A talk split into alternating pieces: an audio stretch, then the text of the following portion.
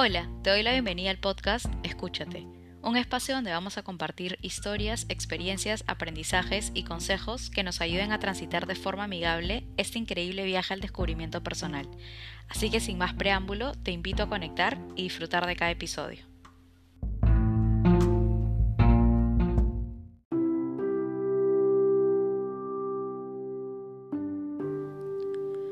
Hola, yo soy Majo Pilares, comunicadora de profesión y en la actualidad sumergida en un viaje al descubrimiento personal. Quiero arrancar este primer podcast contándote un poquito sobre las experiencias que me tocaron vivir, muchas de ellas dolorosas, pero cargadas de aprendizajes, los mismos que me motivaron a compartirte mi historia y poder conectar contigo, ya sea porque estés o hayas pasado por un proceso similar al mío. Te confieso que haber llegado hasta aquí y grabarme no ha sido nada fácil. He sentido miedo y ansiedad Buscaba cualquier excusa para postergar este primer podcast. Pero bueno, al final más vale tarde que nunca. A quienes son nuevos por aquí, les cuento un poco de qué trató mi proceso de dolor. En definitiva, fue una experiencia de vida. Todo empezó a inicios de la pandemia, en el año 2020, cuando empecé a experimentar dolores muy fuertes en diferentes partes del cuerpo. Cada día era un síntoma distinto y pese a los exámenes que me realizaba constantemente, ningún médico daba con mi diagnóstico. No encontraban la causa de tanto dolor físico, lo cual me llevó a sentir impotencia, frustración, tristeza, ansiedad y como consecuencia, depresión.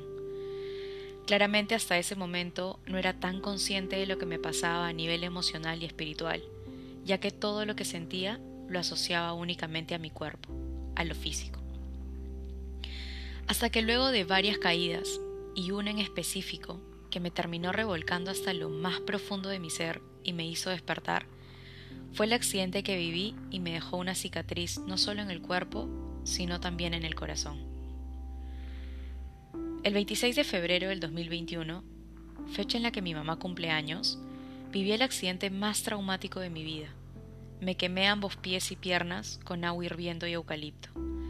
Les confieso que el nivel de dolor que experimenté en ese momento y posterior al accidente ha sido uno de los dolores más intensos que me ha marcado y al mismo tiempo que me ha enseñado. Fue el alto que necesitaba en mi vida para convertirme en una persona más consciente, agradecida y resiliente. Todos los detalles sobre ese episodio de mi vida lo pueden escuchar en mi primer Instagram TV.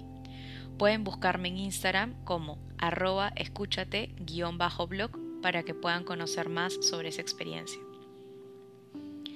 Y bueno, retomando lo que les estaba contando, cuando me tocó vivir esa experiencia, al inicio sentía mucha tristeza. Quería entender todo el tiempo por qué me había tocado aprender de esa forma tan dolorosa. Sin embargo, con el pasar del tiempo, comprendí que las cosas pasan por algo. Dejé de enfocarme en el por qué y empecé a darle más atención al para qué. Entendí que me tenía que tocar vivir esa historia de vida para navegar en mi ser, abrazar mis heridas emocionales y llevar este aprendizaje a otras personas, conectándome con su dolor y ayudándoles a través de mi historia. Hasta antes de hacerme consciente de lo que verdaderamente me pasaba, mi vida transcurría, sin rumbo, sin ningún norte. Viví un episodio peor que el anterior. Se me acumularon muchas cosas, el estrés y el miedo generado por la pandemia, la frustración de no encontrar un trabajo estable, issues familiares, problemas interpersonales, los dolores que sentía a nivel físico, uno más intenso que el otro, temas de salud no resueltos, tristeza, sensación de soledad y finalmente el accidente que sufrí en ambos pies y piernas. En ese momento percibía la, la vida de una forma negativa y pesimista. Cada día lo vivía desde el sufrimiento, la impotencia, la, impaciencia, el odio y el victimismo, hasta que me di cuenta que me estaba haciendo un gran daño, que yo misma me estaba autosaboteando. Me convertí en mi propia enemiga, en mi propia piedra en el zapato. En medio de la desesperación, me empecé a refugiar en mis problemas de salud. Seguía buscando a mi Salvador, Salvadora, Seguía viviendo hacia afuera, creyendo que la causa era ajena a mí, hasta que me estampé contra el pavimento. Basta, Majo, es tiempo de que te hagas responsable de ti misma, me dije. Luego de muchas caídas y levantadas, acepté que el principal problema no venía de afuera, sino de adentro mío, que el primer paso era aceptarlo, validar mis emociones y abrazarme con el mismo amor con el que abrazaba a otras personas. Con mucho esfuerzo, decidí vivir un día a la vez. Intentaba no pensar qué podría sentir mañana. Hoy era lo único real en mi vida. El dolor y la incertidumbre se volvieron parte de mi vida, los mismos que me llevaron al grito de la desesperación y la pérdida del sentido de vivir. Le perdí el rumbo a mi vida, no le encontraba motivación ni propósito a nada. Parecía un ente caminando por la vida sin saber hacia qué dirección ir. Vivía por vivir. Pero también reconozco, y me costó verlo de esta forma, que el dolor fue un gran maestro. Me permitió ver las cosas desde otra perspectiva a conocerme y escucharme, a saber conectar con mi cuerpo y mi mente, a ser consciente del maravilloso milagro de existir y dar gracias por ello. En definitiva, a entender que soy más que un cuerpo y una mente, que soy más que las circunstancias que vivimos, los problemas que nos agobian, nuestras enfermedades, el dolor en sí mismo, las dificultades del día a día, nuestras limitaciones físicas, etc. Finalmente somos una hermosa energía y todo lo que buscamos de forma ansiosa afuera está dentro de nosotros. Es cuestión de apagar el ruido externo y escucharnos a nosotros y nosotras mismas. De hecho, un libro que me ayudó a transitar este proceso fue Escúchate de Prem Rawat y sobre el cual fue inspirado el nombre de mi blog. No encontré mejor título que este. Escúchate, Majo. Primero aprende a escucharte genuinamente a ti para luego aprender a escuchar a otras personas. Primero ámate de la forma en que te gustaría que te amen y tú también poder amar. A veces le gritaba al universo, basta, ¿cuánto más tengo que seguir sufriendo? ¿Cuántas cosas más tienen que sucederme para que se resuelva el problema o se cumpla el aprendizaje? Me decía llorando desde lo más profundo de mi ser. Fueron momentos donde mis emociones estaban a flor de piel y por primera vez les confieso, los dejé ser.